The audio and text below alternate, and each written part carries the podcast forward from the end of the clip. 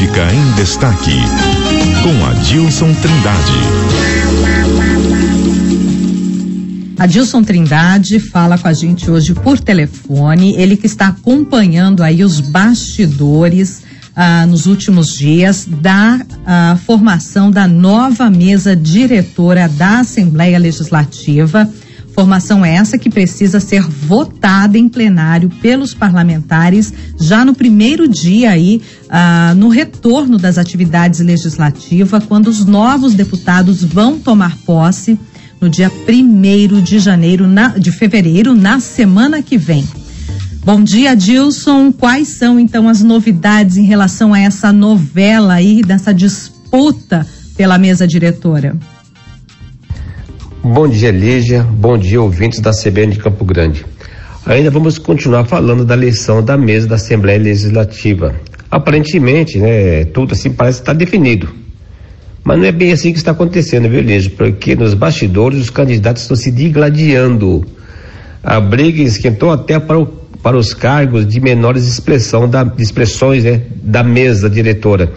Isso não significa que até o dia primeiro seja fechado o consenso em torno de uma chapa mas a disputa interna está dando muito trabalho, principalmente para o ex-governador Reinaldo Zambuja, porque ele assumiu a frente dessa articulação para fazer para fechar um consenso em torno de uma chapa de consenso, podemos dizer assim, né? Mas não está sendo fácil para ele não, mas ele deve conseguir. Ele esperava, inclusive, um acordo mais rápido e sem disputa interna, mas não tem conseguido até agora. Hoje, a presidência já estaria definida para gesto claro do PP. O martelo já tinha sido batido, inclusive. O problema e o grande obstáculo para, para fechar esse consenso, para, para dizer assim, está tudo acertado, é a deputada Maracazeira do PSDB. Ela insiste em ser, ser a indicada para presidir o Poder Legislativo. Mas o plano está sendo sufocado, viu, Lígia, pelos colegas que já assumiram o compromisso em votar em gesto claro.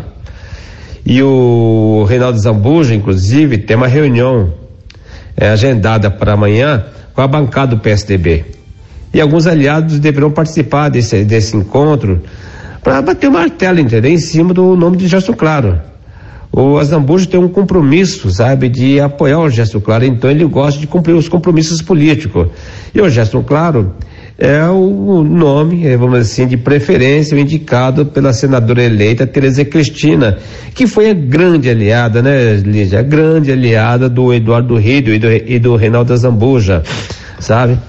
E a Tereza Cristina, lógico estava cobrando uma, uma, uma reciprocidade, uma contrapartida já que apoiou o governador Eduardo Rido, né, ou a candidatura de Eduardo Rido para o governo do estado, ela queria que o partido dela, o PP, assumisse a presidente da Assembleia Legislativa.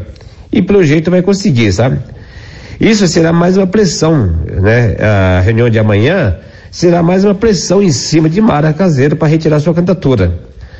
A Zambuja espera sair da reunião de amanhã com a Mara fora da disputa. Mas como em política tudo é possível e o impossível também acontece, até a véspera da eleição até a véspera da eleição, tudo pode acontecer. A primeira secretaria, viu, já está resolvida, né? Não se fala mais em disputa. O nome do atual presidente da Assembleia Legislativa, Paulo Correia, que é do PSDB também, entendeu? Que eh, enfrentava grande resistência dos deputados, muita resistência mesmo, conseguiu fechar o apoio com respaldo de Azambuja. Tanto é que o deputado Jamil Tsunami, do PSDB, que, que era o preferido dos, dos deputados, já teria retirado a sua candidatura. O que não está resolvido ainda é a escolha do segundo secretário. O deputado bolsonarista Coronel Davi, do PL, está disputando o cargo com, peti, com o petista Pedro Kemp. Até agora, a Zambojo não conseguiu convencer nenhum dos dois a abrir mão da candidatura. Mas aí se fala assim, mas a Zambuja também está envolvida na, na, na, na articulação é, de candidatos de, outro, de outros partidos? Está. Está, sim, porque ele é o, é o, ele, ele é o líder político, né? Suprapartidário, podemos dizer assim. As pessoas gostam de ouvi-lo. E houve o, o Renato Zamboja. E o Zamboja está pensando, vou fechar um, um, nome de consenso, vou fechar um consenso, porque todos são, são, da base, foram da base aliada dele. E o PT é da base aliada também do governo Reinaldo, do Eduardo Redel. Então, Zambuja ele quer fechar esse consenso.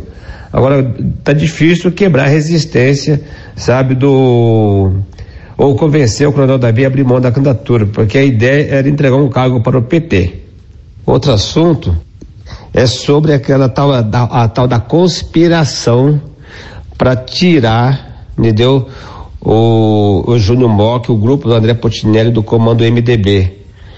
Esse plano fracassou, porque o presidente nacional do partido, o deputado federal Baleia Rossi, entendeu? Ele pegou, ele já assinou já o é, estendendo o mandato do, do Júnior Mock até 31 de agosto. Ou seja, o grupo, então, o grupo da senadora, da ministra, agora a ministra Simone Tebet, não vai conseguir assumir a, o partido por hora, por agora. Entendeu? Olha que Baleia Rossi foi, a, foi o, a liderança do MDB que sustentou, entendeu? E bancou a candidatura da Simone Tebet para presidente da República. Só que ele não atendeu, né, se é que ela pediu alguma coisa, porque tem, os deputados hoje já estão falando do grupo da Simone, né? O, o, o Márcio Fernandes, por exemplo, que sempre foi um adresista de carteirinha, ele está falando agora que ele queria ser o presidente do partido. Mas não vai conseguir por agora não, viu, Leja?